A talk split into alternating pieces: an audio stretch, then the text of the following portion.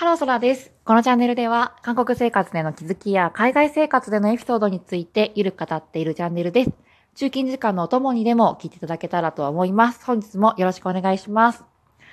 さて、今日はですね、えっと、なんか、話し方がおかしいなって思われた方もいらっしゃるかもしれないんですけ、知らないんですけれども、また、強制の装置がですね、取れてしまって、歯医者さんに行かなければならないので、今、あの、カチャカチャしちゃ、してしまっている 状態なので、ちょっとお聞き、あの、苦しい点があるかもしれないので、そちらだけちょっとご了承ください。今日ちょっとお話ししていきたいなって思ったのがですね、なんかちょっとこう、韓国の方って、ね、全員は全員そうだとは、あのね、カテゴライズできませんけれども、すごいこう純粋でなんかいいなっていうふうに思った、あの、事項がね、いくつかありましたので、そちらについてね、シェアしていきたいと思います。私ですね、最近あの、アイブロウペンシルって言いますか？あの、眉描きですね。ま、なんか、えっと、メイクアップとかね、男性でも女性でも、あの、やられる方は、このなんか、こだわりみたいなのは分かってもらえるかもしれないですけれども、私は別にそんなにあのメイクにこだわりっていうか、あのなんかね、あの興味とかもそこまで強くないので、結構普段すっぴんで出かけたりもするんですよね。でも、結眉毛だけはね、なんかね、こう描かないと、顔がこうはっきりしないというか、うん、なんか気に入らないので、眉毛だけはこう毎日描いてる。で、そう。なんかわかりますか？ま、前、男性の方も、ま、あの、もしメイクアップちょっとやってみたいなとか、あの、思われる方がいらっしゃったらですね、あの、もちろん BB クリーム塗ったりとか、ファンデーション塗ったりとかですね、することもできますが、ちょっと、あの、なんか難しいですよね。勉強しないといけないので。眉毛だけだったら、あの、不要な部分を剃って、書くだけですからね。多分それだけやるだけでもすごいなんか新しい自分を、ご自身をね、発見することができるかもしれないってぐらい、眉毛ってメイクアップの中で一番重要って言っても過言ではないぐらい、あの重要なんですよね。で、眉毛がやっぱり毎日使うのでなくなってしまって、あの、購入したんですよね。あの、インターネットで。で、えっと、普段はね、そんな、あの、家の前まで訪ねてきて、ピンポンして、あの、受け渡しみたいなのは、基本的にないんですね。コロナウイルスが、あの、今、問題があるからとかっていうわけではなくて、結構何も言わずに、アパートの1階のね、なんか共有スペースみたいなところに置いていて、で、管理人のおじさんが部屋番号を末期で書いてくれて、で、なんか時間がある時にこう受け取りに行くというか、自分で番号を探して受け取りに行くっていう感じが普通だったので、あんまり、あの、対面でね、受け取ったりとかは、あの、サインをする必要があるもの以外はなかったんですが、今回ね、たまたま在宅勤務をしていますので、家にいたっていうこともあってね、ドンドンドンってね、いらっしゃって、あの郵便局宅配、ウチェク宅配ですかね。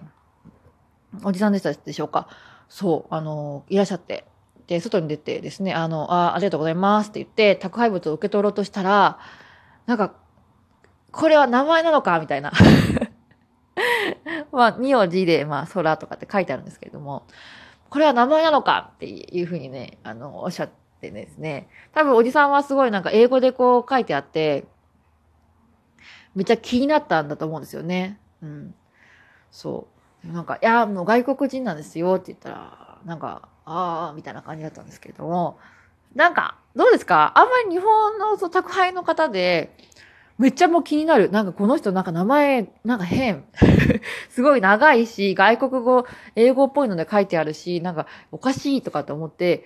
出てきた人も、なんかアジア人っぽい、まあ韓国人っぽい。おかしいな、みたいな。うん。わかんない。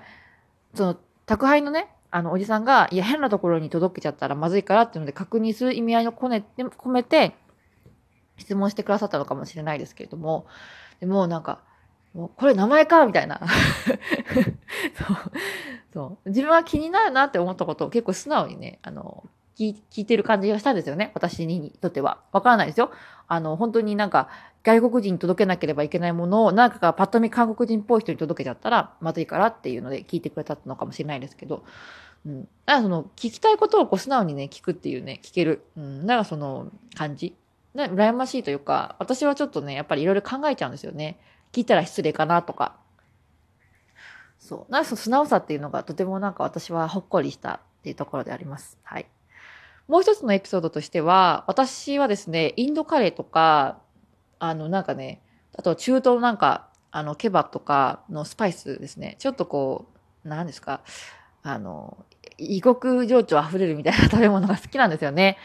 で、韓国にも最近、なんか、プーパッポンカレーとか、タイのですね。あとは、インドカレーとか、マトンカレーとかの元みたいなのが、韓国の、あの、食品会社からもね、ちょっと韓国人の方が好きなような味付けにちょっとね、あの、ローカライズされてしまってはいるんですけれども、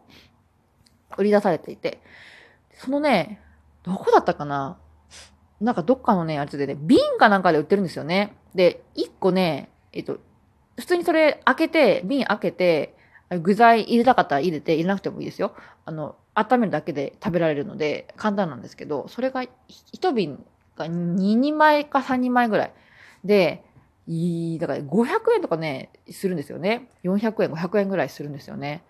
そう。わからない。あの 私は、私は高いと思ってしまっていて、食べたいなって思っても、なかなかね、ちょっと手が出ない。で、食べたいなと思いつつも、ちょっとセールを待ち続けている状態だったんですけれども、とある日ですね、あの、近所のスーパーに行ったら、全部ね、その、その私が食べたかった、ちょっと異国情緒溢れるカレーシリーズが50%オフになっていて、プーパッポンカレーと、えっ、ー、とね、チキンカレー、インドのチキンカレーがね、えー、ああの、50%オフだったんですが、その、プーパッポンカレーは残り1瓶。で、インドのチキンカレーは残り2瓶で、全部買っちゃおうかなと思ったんですけど、ちょっとね、買ってなんか美味しくなかったら良くないですからね。美味しかったんですけれども。なので、カレー、プーパポン1瓶と、えー、チキン1瓶ですね。残りのチキン1瓶はちょっと他の人に買ってもらうってことで あの、残しておいて、レジに行ったらですね、レジの、あの、レジ、レジの方がですね、ちょっとって、あの、これ、残ってたって言われて。あの、あな、多分在庫管理でどれぐらい残ってるかっていうのを知りたい、なんかプロフェッショナルみたいな人なんだなと思って、あ、あの、見切りのね、ワゴンの中に、えっと、プーパッポンカレーはもうないですけど、チキンは一瓶余ってましたよって言ったらですね、いや、これもう私、息子がもうこれしか食べなくて美味しい美味しいって、これ私買って帰らなきゃって 言って、在庫管理じゃなくてですね、あの、ご自身が、えこれ50%オフになってるじゃんってなって、あの、最近ね、マジカルだったらしくて、あの、買って帰ろうっていうね、その 話だったみたいでね、ちょっと、それもなんか、ね、どうですか？あの、普通に声優とかベルクとかに行って、あの、小さな個人スーパーじゃないですよ。あの、結構本当に大きな大きなスーパーですから、そう。で、なんか、これ余ってました。私買わなきゃとかって言われたら、あれあれってなっちゃいますよね。そうそう。あそういうのも私はすごいほっこりして温かくなって、なんか幸せだな、幸せを感じたというか、うん、すごいいいなんかコミュニケーション、交流ができたなって思って、あの、私はね、嬉しかったんですけれども、そう、なんかね、聞きたいことをこう聞く。日本人の方もそうですけれども、韓国人、どうなんでしょうかね。これはなんか個人かもしれないですね。私がただ単に結構何かを尋ねたりとかする前に、これを尋ねたら相手の人がどう思うかなとか、ちょっとね、考えすぎてしまう、こう、場面というか、性質を持っていると思うんですよね。そう。だから聞きたいこともね、聞けなかったりとか、いや、なんか聞、聞けばいいのに、これどこにありますかとか聞けばいいのに、自分で無駄にね、あの、労力を使って探したりとかしてしまうタイプなんですよね。そう。なんか聞きたい時に聞きたいことをね、素直に聞く。うん。自分の心が、なんか、望むことと違うことをやり続けてたら、なんか例えばな、なんか心のナビみたいなのがあったとして、ナビが右側に曲がってくださいとかね、左側に曲がってくださいとかって言ってるのに、ずっと無視してたら、ナビって壊れちゃうかもしれないじゃないですか。そう。なんかね、心もなんかそういう感じかなと思って。ずっと右に行きたいな、ね、例えば仕事を辞めたいなとか、なんかこの人にあれ聞きたいなとか、これ食べたいなとか、大学に行きたいなとか、留学したいなとか、いろんなこう欲というか、やりたいなっていう気持ちってムクムク湧いてくると思うんですけど、それにね、ずっと逆らってばっかりいたら、多分ね、ナビがもうナビをすることをやめちゃったりとか、逆になんか発火しちゃったりとかね、爆発しちゃったりとかするんじゃないかなって思ったんですよね。そう。だからね、聞きたい時に聞く。うん。聞いてもそんなにね、私は別に、あの、何の、何の感情もなかったっていうか、むしろ聞いてくれて面白かったなっていう エピソードがね、こうやって皆様と共有できますし、面白かったなって思ってるぐらいなので、前の人は別に聞かれることに対してあんまり何とも思ってないんじゃないかなっていうふうに思うので、聞きたい時に聞く。まあ、これぐらいはね、自分の心のなんか欲に従ってもいいかなっていうふうにも思いましたね。そう。うん。まあなんか、その常識ってないとは分かっていても、なんか日本だとまあここ聞かないよねみたいな、勝手に常識を私の中で作り込んでしまっているところもあるようで、そう、海外にね、たまに出るとね、えー、なんか、カルチャーショックっていうか、うん、常識をこう破壊できるっていうか、自分の中の常識を破壊できる点でね、ちょっとね、こう、私は、うん、海外旅行とか本当に意味があるんじゃないかなって思いますね。そう。ま、ま、昔なんかその、ね、あの、韓国人の方、えー、特に、何ですか？あの、あれですね。なんだっけ？あの、小熊。何ですか？